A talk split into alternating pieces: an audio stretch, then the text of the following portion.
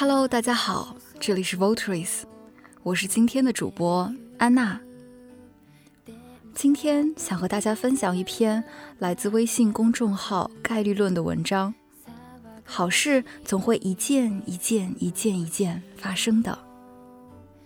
作者：社交实验站。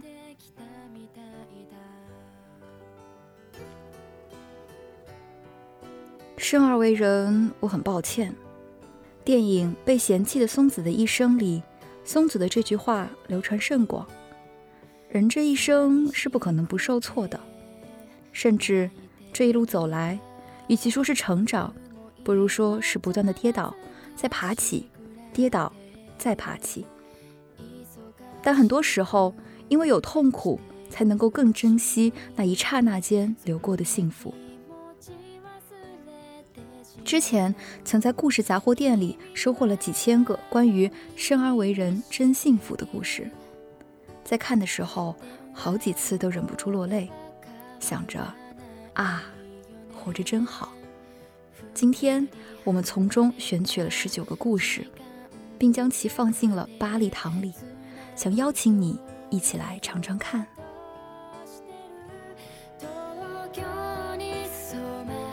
第一粒糖。胃填满了，心也就满了。冬天吃火锅，夏天吃冰棍，难过的时候来上一小块蛋糕，都是最幸福不过的事了。对于我而言，美食是治愈一切的良药。胃填满了，心也就满了。幸福啊，就是每周五晚上，经过一周的熬夜加上高强度学习后，跑去附近的超市，购置好早已想好的食材。虽然没有人陪我吃，但我总是买上三人的分量。回到家，花上半个小时准备食材、切菜、腌制、准备调料、预热烤箱，再花上一个小时煮菜。看着锅里面的食材咕噜咕噜的沸腾着，打开烤箱后，看着热气散发出来，感觉这一周的压力和紧张都被释放了出来，被油烟机抽走。这就是我的幸福。第二礼堂，那些来自陌生人的暖意。零八年雪灾，我们全家大年夜都被困在长江大桥上。快零点的时候，突然听到有人敲我们的车窗。原来被困在大桥上的人们都自发地拿出自家的食物和水，一起迎接新年。那时我十岁，记忆很模糊，只记得大人们说话仿佛都在吞云吐雾，只记得大家吃得很开心的时候，雪还在下，但是却没有那么冷了。十年了，每当想起那年新年，心里总是会很暖，像冬天的阳光一样暖。去年十一月，考试季过得很辛苦。晚上十一点多搭港铁回家，进去后就丧着脸坐下。结果，旁边坐着的小哥突然给我一个耳机，示意我听。也真的想都没想就听了。结果居然是海浪声，感动到真哭出来，吓得小哥一直给我道歉。因为离得很近，没几分钟就下车了。下来后，站在地铁边呆呆反应一会儿，后悔没跟他说谢谢。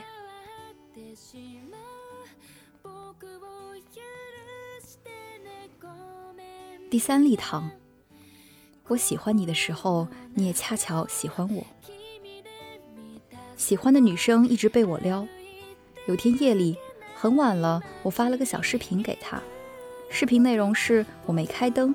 手在黑暗里抓起来，合起来，抓起来，合起来，这么重复着。他看到后回了三个句号给我，我以为他不会回我了，刚要找其他话题，他就做了一模一样的动作给我，一边说我傻，一边陪我玩。人在法国，刚来一个月，最近在和一个法国人约会。他有蓝色的眼睛。高壮的身材，会把我抱起来，脚离地转圈，也会和我开一些黑色玩笑。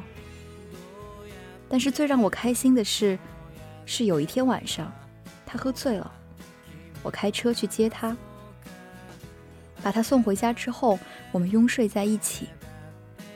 夜里我总会醒，每次醒的时候，他总会重重地吻我额头一下。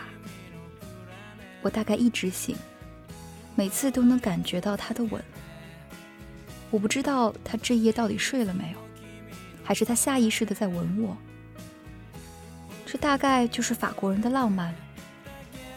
或许我们不会有结果，但是光想到这段时间就会一直笑。还会有人在深夜里一直吻你的额头吗？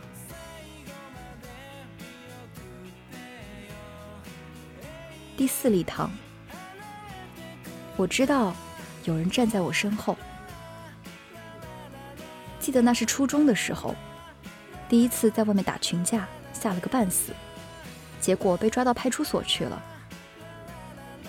老爸把我领回家，本以为会有一顿暴打，可等待我的却是一桌子丰盛的晚餐。老爸一开口就是一句：“没事儿，没人敢到家里来。”听完之后，哇的就哭了，感动、幸福、后悔，心里五味陈杂。家里真好。最近遇到一件极其不愿意发生的事，发生之后整个人都懵了，坐在床上一个劲的想最坏的可能性。平时像个小孩子的男朋友坐在对面握着我的手，很严肃的和我说：“不要慌，我没慌你就不用慌，有我在，你不需要想太多。”那一瞬间突然觉得他好慢，幸福感爆棚。那时刚结束一段四年的感情，陷入轻度抑郁，回家调整情绪。第二天，妈妈要去省外某师范大学学习一周。早上八点多的高铁，其实我不到六点就醒了，装睡。妈妈走之前抱住我，亲了亲我的脸，说：“小宝，妈妈就走了。妈妈走了，很快回来。”听到关门声后，钻进被子里，泣不成声。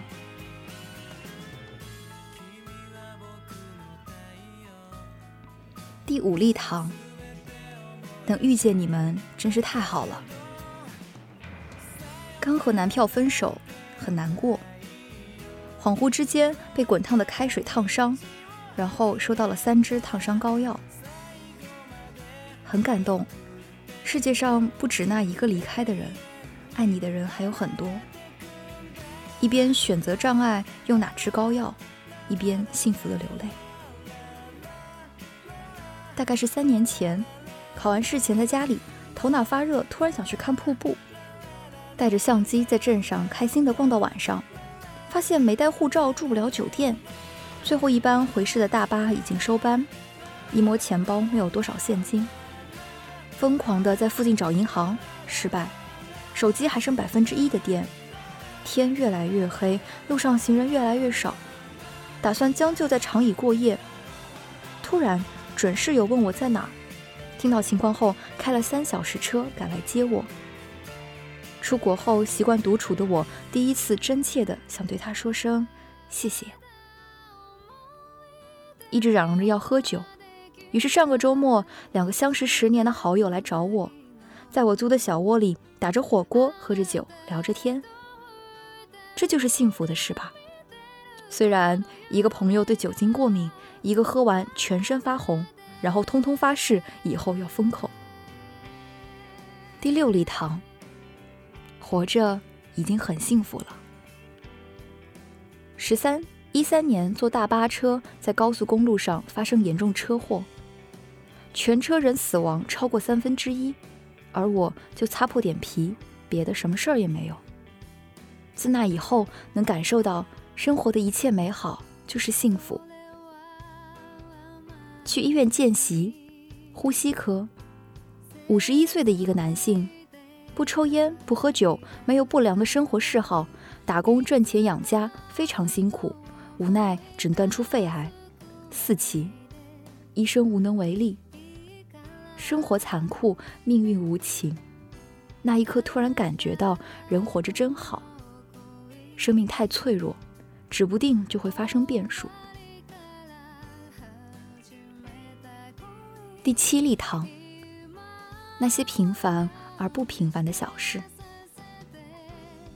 刚刚晚上为毕设加班做实验，走过回宿舍的隧道，看到头上的满月，路边的灯灰，一下子觉得很诗意，很满足。这就是所谓的小确幸吧，一下子对实验进展、实验结果、毕设进度有了信心，觉得未来充满了希望。记得在小学吧，晚上睡觉的时候开始打雷下雨，爸爸来到我和弟弟的卧室帮我们关灯，看到我没睡，以为我害怕打雷声，就坐在我旁边，边拍我边等着我睡着。那个时候感觉好幸福。寒假回家，妈妈早早给我做了床新被子，提前晒了，换上了新的床品。铺上软软绒绒的毯子，在床上打滚的时候，幸福的要哭了。第八粒糖，原来我在你们心中那么重要。前段时间因为前任劈腿和他分手了，他说不要再联系，我一遍一遍的听着他电话里的忙音，撕心裂肺的难受。看到满电话本里的联系人，决定给妈打一个电话。滴了两下就通了，电话那头他显得很开心。你今天怎么想起给家里打电话了？听到他的声音，我一下忍不住，眼泪夺眶而出，止不住的啜泣。我说，那个男孩和我分手是因为有了别的姑娘，我好难受，我想回家。他说，你明天要上课，我来看你吧，我和你爸都来，明天就来。明天天气凉，多穿点衣服。你想吃什么？我明天给你带过来。我说，汤包。第二天，爸妈坐了两个小时的高铁来杭州，因为买票不及时，已经没有坐票，在高铁上站了两个小时。在火车站一见到他们，他们就递给我了一个包得严严实实的袋子，里面有三袋汤包。他说：“快吃吧，现在不知道还热不热呢。”我拆开袋子，拿起还有一丝余温的汤包，放入嘴里，鼻子一酸，眼泪止不住流了下来。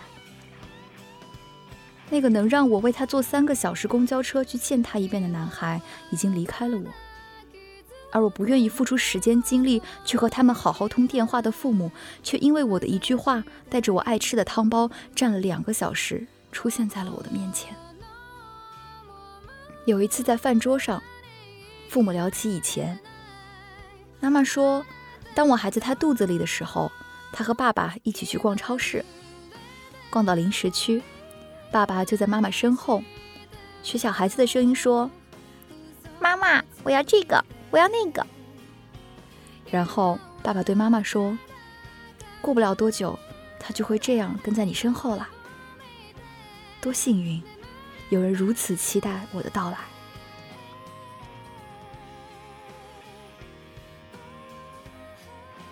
你大概也发现了，这些幸福的糖里也有各样的味道，有的全是甜蜜，有的却包含着苦涩，却从苦涩里泛出了一丝甜。在 B 站里，被嫌弃的松子的一生有一个片段：落寞的松子一个人回到空荡荡的家里，轻声说：“我回来了。”然后打开弹幕。看到满屏幕的“欢迎回家”，那一瞬间觉得，即使生活有那么多不如意，但凭借着人和人之间互相依靠的温暖，我们也能够微笑着活下去。正如《没关系是爱情啊》里的一句旁白：“人们都以为，要战胜千年的黑暗，就需要花上千年的时间，但要照进光。”就像现在，只需要一瞬间。奥尔汉·帕慕克也在纯真博物馆里感叹：“其实任何人在经历时，都不会知道自己正在经历一生中最幸福的时刻。你要相信，其实这世上的苦药有很多，但每个人一定都能找到属于自己的那颗糖。也许是在某次牵手，也许只是一片落叶。”掉下来的刹那，而感受到甜意也只需要一瞬间而已。最近好丧啊，我喜欢你。